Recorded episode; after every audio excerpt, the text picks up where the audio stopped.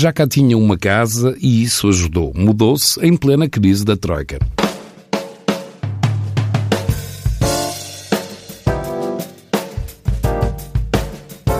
O precursor da moda do gin em Portugal, Luís Carvalho, é muito mais do que um conhecedor do destilado que ficou na moda, muito à sua conta. Fotógrafo, ilustrador, publicitário, cozinheiro, pintor, escritor. O galego abriu a Taberna Moderna em Lisboa em 2012. A ideia era montar um bar. Luís Carvalho conhece bem os hábitos dos países do Sul, abriu em plena crise, mas sabe que a restauração é a última a morrer. Decidi fazer um, uma, um cambio de 180 graus e, e, e montar um, um bar. Pensei, dizer, em tempos de crise, era em 2012, era eran momentos de, ya de, de unha crise ya bastante acelerada.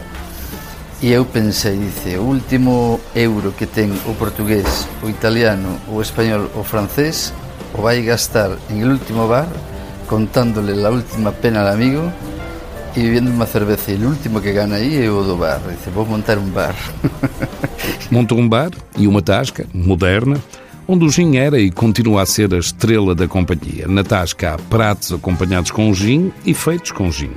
Luís Carvalho foi pioneiro na harmonização e o primeiro a lançar os novos conceitos de gin em Portugal. Ali mesmo no seu bar Lisbonita, dentro da taberna. Portugal nasceu de uma forma diferente, não? nasceu aqui em, em Lisbonita Gin Bar donde se deron eh, dimos moitas masterclasses e hemos dado eh, formación para hotéis eh, para restaurantes e se aderido moito ben no? eh, entón todo o que foi esta difusión de, de coñecimento fez con que todo o país agora este con esa preocupación de facer as coisas ben no? e agora Portugal é un dos países, eu acho que do mundo inteiro, onde se pode beber um gin tónico bem preparado. Não é só no gin que Portugal é um dos melhores, Luís Carvalho viaja muito, tem uma ideia muito bem definida sobre gastronomia. São nos muito bons restaurantes por aí fora, nos muito bons é onde se pode encontrar muito bom produto. O resto não tem a qualidade que nós temos cá. Há coisas boas, menores, mas não é aqui. É decir, nós aqui em Portugal, ou em Galícia, ou no País Vasco, nós saímos aí a qualquer tasca e nos comemos bem. Já non falo do precio, que é barato, comemos ben e bebemos ben, é igual que os viños. Isso não acontece por aí por el mundo, por mundo adelante. Luís começou cedo a cozinhar, muito por causa de ter começado a viver sozinho muito cedo. Era o que se chama em galego um cocinilhas. Quando eu, de solteiro, fui a vivir, a morar sozinho, entonces con 23 anos, eu tiña que cociñar para min, ¿no? entonces foi ese interés cocinillas se chama en, en, en as persoas que son aficionadas a la cocina e que facen coisas moito boas así para os amigos, ¿no? que ten ese, ese toque especial ¿no? e ese, esos aprendizaxes da avó ou da mai ¿no? que levan aí para, para os amigos depois fican surpreendidos e dicen como fizestes isto? Como ele fez isso e ainda faz, está menos na cozinha, mais na idealização dos pratos Alguns já se podem considerar clássicos, como o arroz de choco ou ovos rotos. Todos são únicos, feitos com receitas da casa. Também há polvo à feira e, por falar nisso, talvez se possa lançar um pouco de luz sobre o polvo à galega e o polvo à feira. Há uma diferença entre o polvo à feira e o polvo à galega. E, e eu, como galego, vou meter agora aqui a pata na poza porque non sei qual é unha e qual é outra, pero hai unha que é o polvo que leva o cachelo, que é a patata, a batata cocida, eu acho que o polvo feira, que se sirve nas feiras con la patata no medio, y el polvo galega es el polvo simplemente pues, con, el, con, el, con el aceite e con, con el pimentão. A ver se não meteu a pata na poça, há quem ache que são a mesma coisa. A ideia de Luís Carvalho, o dono da Taberna Moderna, um amante das artes e da criatividade, escreveu o livro Chuva sobre Paris, uma história do mundo da moda que se passa em Paris, mas também em Lisboa e Cabo Verde. Também publicou um álbum de fotos a preto e branco. O galego do campo das cebolas pode ser muita coisa na vida. Eu sou pintor, sou fotógrafo, sou escritor, não sou nada. Sou aficionado a todas essas eh, atividades criativas, não? O que tenho é uma necessidade imperante de, de criar sempre, não? continuamente. Não? Algumas das suas criações podem ver-se na Taberna Moderna, em Lisboa. O bar Lisbonita funciona no mesmo espaço Luís Carvalho vai continuar por aí, em livro, numa ilustração, numa foto ou num prato. Nunca se sabe o que vem a seguir.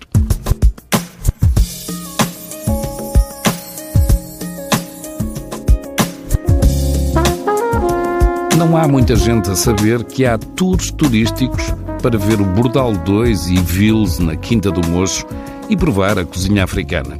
Não há sequer muitos que saibam onde é a Quinta do Mocho. Resumindo, é um bairro social onde era difícil entrar e por vezes ainda mais difícil sair.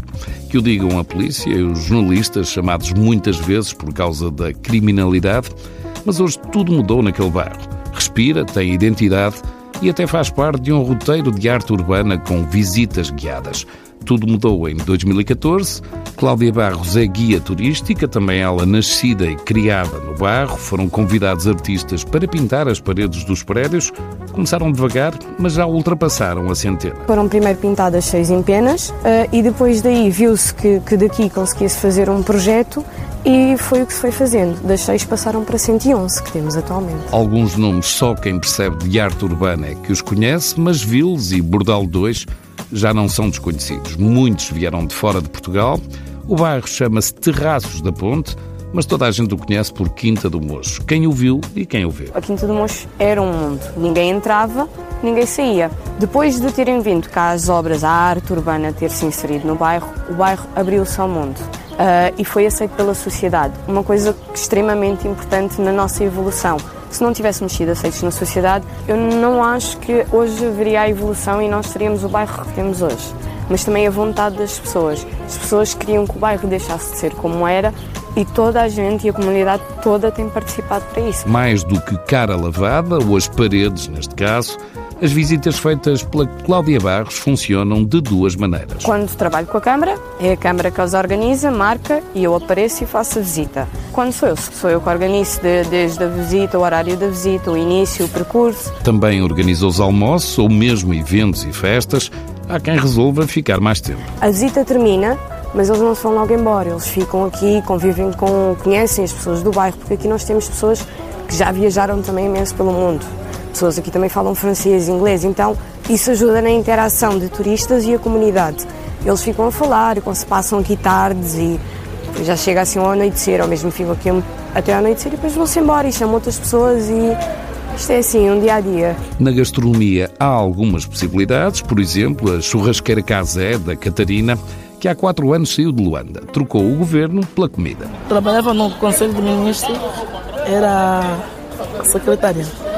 Mas depois, mas quando apareciam festas também eu fazia mesmo. Tanto mais que eu cá, ainda sexta, sábado fiz um casamento. Aprendi com a família, é mesmo aí. A minha mãe, muitas vezes eu via em casa dos meus primos, com as minhas cunhadas, né? E eu ia foi muito fácil aprender. É que eu cozinho mesmo de um jeito de, sei lá, foi muito fácil aprender.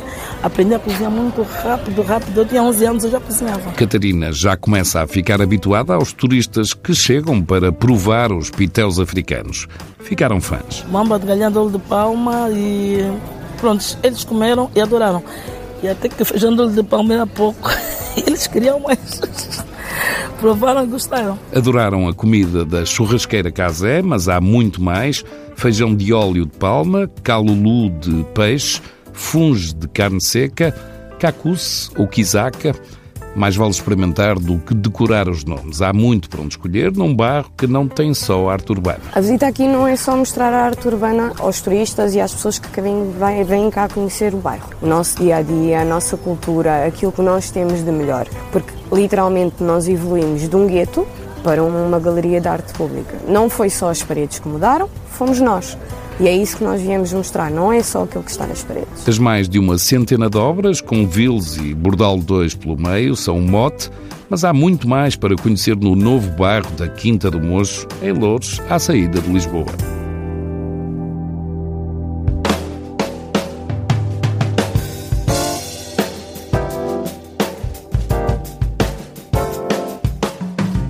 No Porto abriu o Sagardi, cozinha basca finalmente na Invicta. Os irmãos Miquel e Nhaque Lopes de Vinhaspera inspiraram-se numa cidade que, segundo os cozinheiros, combina história e contemporaneidade. O Sagardi vai juntar tradição e qualidade, onde a partilha e o chuleton têm lugar cativo. Já ficou marcada a segunda edição do Wine Music Valley, a segunda edição para 2020. O balanço deste ano foi francamente positivo. Foram 17.500 pessoas, 28 mil copos de vinho servidos. O primeiro grande festival totalmente inspirado no vinho. Regressa em 2020, no segundo fim de semana do mês de setembro.